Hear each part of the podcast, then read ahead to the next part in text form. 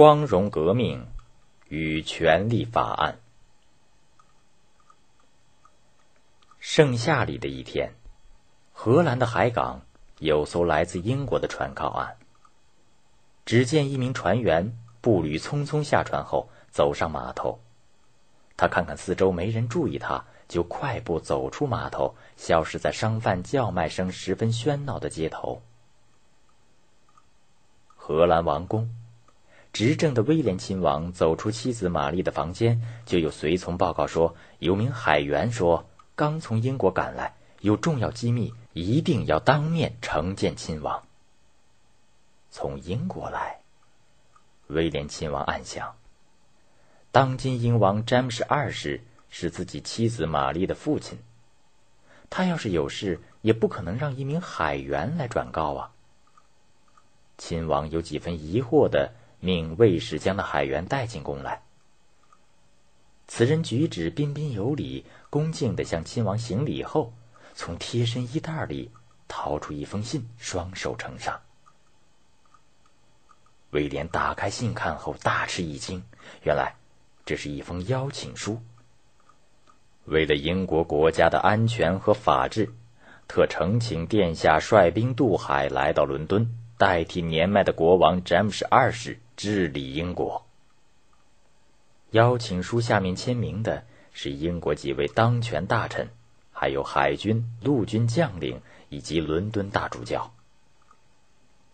请亲王陛下不必怀疑，我的真实身份是英国海军将官赫伯特。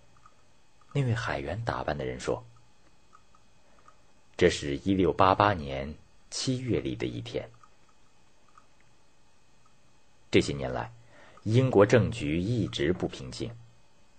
自从护国主克伦威尔病死以后，他的儿子缺乏克伦威尔的军事才干和政治威望，很快就被迫辞去世袭的护国主职位。英国政局群龙无首，军队将领争权夺利。原本就是保王势力成员之一的英军驻苏格兰司令蒙克。乘机带兵进入伦敦，成立以保王贵族为主的新一届议会。被克伦威尔数次打败、流亡在法国的查理一世的儿子查理二世，被蒙克等保王贵族们迎回，立为国王。复辟上台的查理二世登基后半年，就开始疯狂报复、迫害参加过英国资产阶级革命的人。一六六一年一月，那些保王党人在查理二世支持下，竟然挖开坟墓，将克伦威尔等主张共和的将领、议员的尸体拉出来，吊在绞刑架上示众，还砍下尸体的头颅，挂在威斯敏斯特宫前。连已去世的克伦威尔母亲、妻子和女儿的尸体也不放过。查理二世让保王贵族们组织法庭。当年判处查理一世死刑的那些法官，被宣判犯有重罪而遭到杀害。查理二世在外交上与法国加强联系，利用法国天主教支持封建王朝的势力，巩固自己在英国的统治。他的复辟王朝威胁着在英国革命中崛起的资产阶级和新贵族的利益。查理二世死后。他的弟弟继承王位，被称为詹姆士二世。詹姆士二世在打击资产阶级和新贵族利益方面比查理二世更厉害。他启用不少维护封建王权的天主教徒担任朝廷要职。当时，英国维护封建王权的贵族们都世代信奉天主教。主张共和的许多资产阶级议员和在英国革命中发达起来的新贵族都是新教徒。自从1648年处死查理一世后，英国政局是信奉新教的议员将军们占主导地位。可是，詹姆士二世却要让信奉天主教的保王贵族逐步掌握实权。他甚至命令新教教堂内要公开朗读有利于天主教的容忍宣言。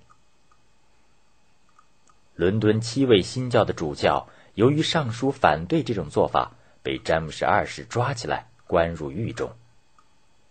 他还要让法庭追究他们所犯的罪，但是法官尽管想按照詹姆士二世的旨意行事，开庭后也无法证明七位主教上书有罪。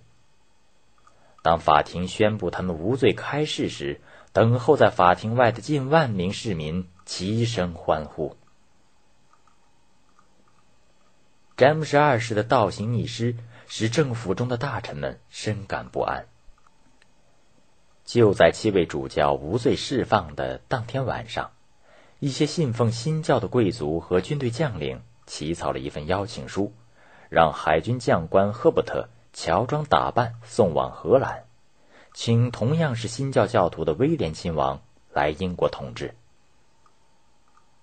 威廉亲王当然不会放弃当英国国王的机会。一六八八年十一月五日，他率领三十艘军舰、六百条船，运输的一万两千名士兵，在英格兰西部德文郡的图尔港登陆。詹姆士二世得到消息，慌忙调兵抵抗，但是议会不拥护他，百姓反对他，军队当然也不愿替他卖命。派去的军队不但不抗击，反而由将领带领一批批归顺威廉亲王。连詹姆士二世任命的英军总司令约翰·丘吉尔也带领两名军官向威廉投降。一队荷兰卫兵奉命将詹姆士二世押往罗切斯特，途中他们故意放这位战败的国王逃往法国，这是威廉亲王对他岳父网开一面的安排。威廉亲王兵不血刃，半个月就进军伦敦。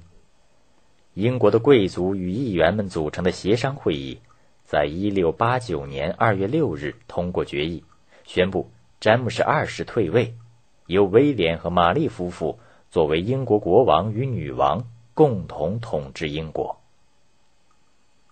这次英国君王更替的政变，被后来的历史学家称为“不流血的光荣革命”。半个月后，伦敦举行了威廉和玛丽的君王加冕典礼，典礼极其隆重。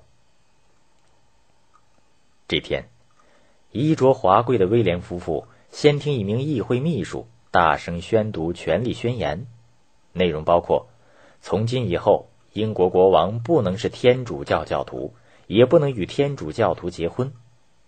国王未得议会同意，不得征税；未得议会同意。和平年代，国王不得招募军队。议会由选举产生，并经常开会。议员有言论的自由等等。这项权利宣言是为维护资产阶级和新贵族的政治利益，对国王权力进行限制，由协商会议制定的。后来，权利宣言以法令形式颁布，被称为《权利法案》。我以我自己及我妻子的名义宣布，我们将衷心接受这个宣言。我们将以英国议会制定的法律作为治理这个国家的准则。听秘书朗读完权力宣言后，威廉面色严肃的当众宣布，然后戴上王冠。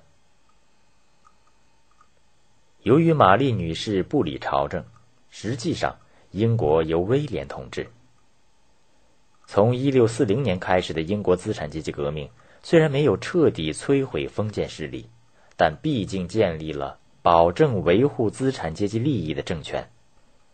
从此，英国成为世界上第一个有君王，然而王权在议会和法律制约下的资产阶级君主立宪制国家。